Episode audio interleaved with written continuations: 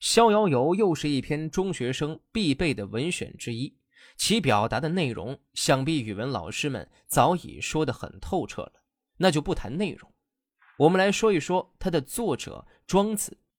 世人皆知，庄子是道家学派的代表人物，他推崇的是道家道法自然的思想观念，所以他这一生都在为了自由而抗争。所谓逍遥游。从字面意思上理解，就是无拘无束、自由自在，是一种完全忠于自我想法的绝对自由。但是人人都知道，这世上其实并没有所谓的绝对自由，每个人都生活在条条框框之下。庄子也是如此，他一生都在追求自由，但是他也从未有过真正的自由。庄子因崇尚自由而不应处威王之聘。仅担任过宋国地方的七元吏，史称七元奥吏，被誉为地方官吏之楷模。他最早提出的内圣外王思想对儒家影响深远。庄子的想象力极为丰富，语言运用自如，灵活多变，能把微妙难言的哲理说得引人入胜。《逍遥游》便是其代表作之一。庄子的文章也常常被称为文章的哲学。哲学的文学，《逍遥游》里所表达的自由，不过是庄子自己对自由的幻想而已。庄子自幼天才卓绝，聪明勤奋，其学无所不窥，并非生来就无入世之心。正因为有所学，所以他有牵挂。一方面，礼乐崩坏的腐败社会使他不屑与之为伍；另一方面，政治衰败。王公大臣毫无作为的现实处境，又使他无法一展抱负。人世间既然如此污秽，不可与庄语。他追求自由的心灵，只好在幻想的天地里翱翔，在绝对自由的境界里寻求解脱。正是在这种情况之下，他写出了苦闷心灵的追求之歌《逍遥游》。北海有一条鱼，它的名字叫做鲲。鲲的巨大不知道它有几千里。鲲变成鸟，它的名字叫做鹏。鹏的背不知道它有几千里。鹏鼓翅奋飞，它的翅膀像天边的云。这只鸟啊，在大海翻腾的时候就飞往南海，南海就是天池。《奇邪》这本书是记载怪异事物的。这本书上说，当鹏飞往南海时，水浪激起达三千里，借着旋风盘旋之上九万里。它是乘着六月的大风飞去的，野马般奔腾的雾气、飞扬的灰尘以及生物，都是被风所吹而飘动的。天色苍茫。难道是它真正的颜色吗？还是因为太远太高，看不到它的边际呢？鹏往下看，也是这样罢了。再说，水蓄积的不深厚，那么它就没有力量负载起大船。把一杯水倒在塘上的低洼之处，一根小草就可以成为船；如果把一个杯子放上去，就会被粘住。这是因为水浅而船大了。风力积蓄的不大，就没有力量承载巨大的翅膀，所以鹏高飞九万里，那风就在它的下面，然后它才可以乘风而行。鹏背负着青天而无所拦阻，然后才开始向南飞行。蝉和小斑鸠讥笑鹏说：“我们奋力而飞，碰到榆树和檀树就停止，有时飞不上去，落在地上就是了。”何必要飞到九万里向南海去呢？到近郊去的人，只带当天吃的三餐粮食就可当天回了，肚子还是饱饱的。到百里外的人就要准备一宿的粮食，到千里外的人要聚集三个月的粮食。蝉和小斑鸠这两只小虫，又知道什么呢？小智比不上大智，短命比不上长寿。怎么知道是这样的呢？朝生暮死的小虫不知道黑夜与黎明，春生夏死，夏生秋死的寒蝉不知道一年的时光，这就是短命。楚国的南方有一种大树，叫做灵龟，它把五百年当做一个春季，五百年当做一个秋季。上古时代有一种树叫做大春，他把八千年当做一个春季，八千年当做一个秋季，这就是长寿。可是活了七百来岁的彭祖，如今还因长寿而特别闻名，众人都想与他相比，岂不可悲？商汤问疾谈的也是这件事。汤问疾说：“上下四方有极限吗？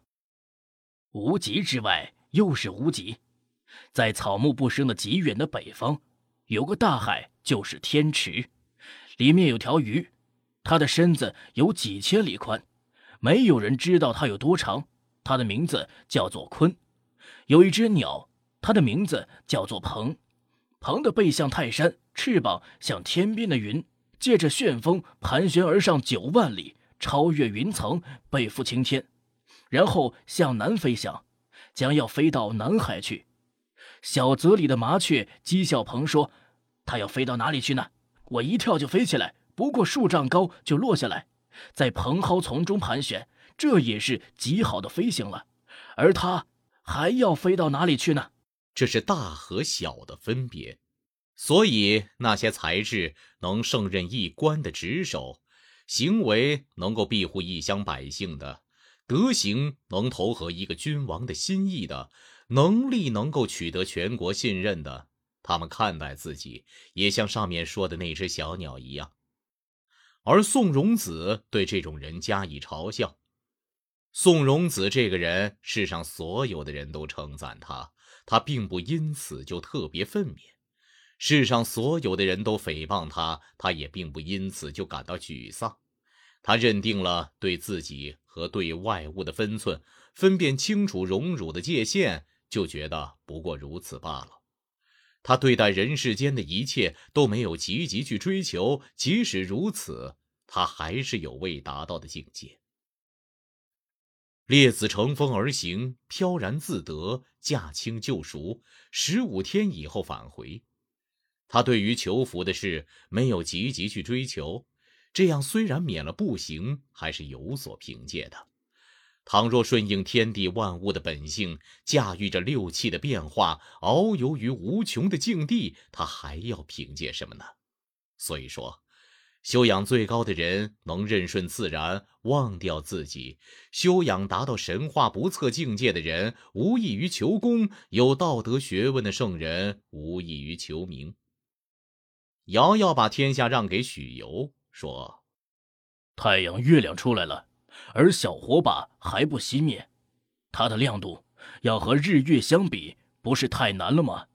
即使雨降下了，还要灌溉田地，对于滋润禾苗，不是徒劳吗？你如果成了君王，天下一定大治，而我还徒居其位，我自己感到惭愧极了，请允许我把天下。”交给你，许攸说：“你治理天下，天下已经治理好了，而我再接替你，我岂不是为名而来吗？名是依附于实的客体，我难道要做有名无实的客体吗？鹪鹩在深林中筑巢，只要一根树枝；鼹鼠饮河水，只要肚子喝饱。请你回去吧，天下对于我有什么用？”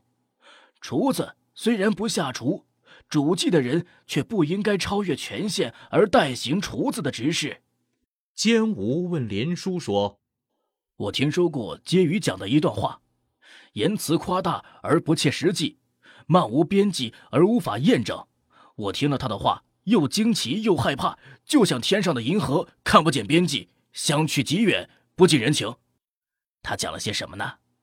他说。”在遥远的地方，有一座卯姑舍山，上面居住着一位神仙，皮肤像冰雪那样洁白，体态姑娘那样柔美，不吃五谷，只是吸清风，喝露水，乘着元气，驾着飞龙，遨游于四海之外。他的精神凝聚，使万物不生恶疾，而年年五谷丰收。我认为这是狂言而不可信。是这样，盲人无法让他欣赏有文采的东西。聋子无法让他欣赏钟鼓之乐声，岂只是形体上有瞎眼和耳聋的，在智慧上也是有人是瞎子聋子。这些话就像是针对你的。这位神人，他的品德广施于宇宙万物，可为一体。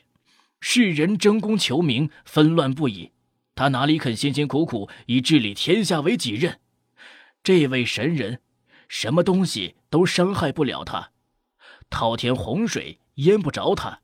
大旱时，金石融化，烧焦土山而热不了它；用神人身上的尘垢糟粕，就能将儒家遵从的尧舜陶铸出来。他哪肯纷纷扰扰以治理天下作为自己的事业？有个宋国人采购了一批帽子，要到越国去卖。越人的风俗是剪断长发，身刺花纹，帽子对他们毫无用处。尧治理天下百姓。使海内政治清平。如果他到遥远的孤舍山汾水的北面，见到四位得道的人，他一定会神情怅然而忘掉自己所拥有的天下。惠子对庄子说：“魏王送给我大葫芦的种子，我种下后结出的葫芦大的可以容下五担，用它来盛水，它却因质地太脆无法提取；切开它当瓢，又大而平浅，无法容纳东西。”这不是嫌它不大，因为它无用，我把它砸了。你真不善于使用大的物件。宋国有个人善于制作防止手冻裂的药，他家世世代代都以在漂洗丝絮为职业。有的客人听说了，请求用一百金来买他的药方。这个宋国人召集全家商量说：“我家世世代代靠这种药从事漂洗丝絮，一年所得不过数金。”现在一旦卖掉这个药方，马上可得百金，请大家答应我卖掉它。这个客人买到药方，就去游说吴王。那时正逢越国有难，吴王就命他为将，在冬天跟越国人展开水战。吴人用了不均手之药，大败越人，吴王就割地封侯来奖赏他。同样是一帖防止手冻裂的药方。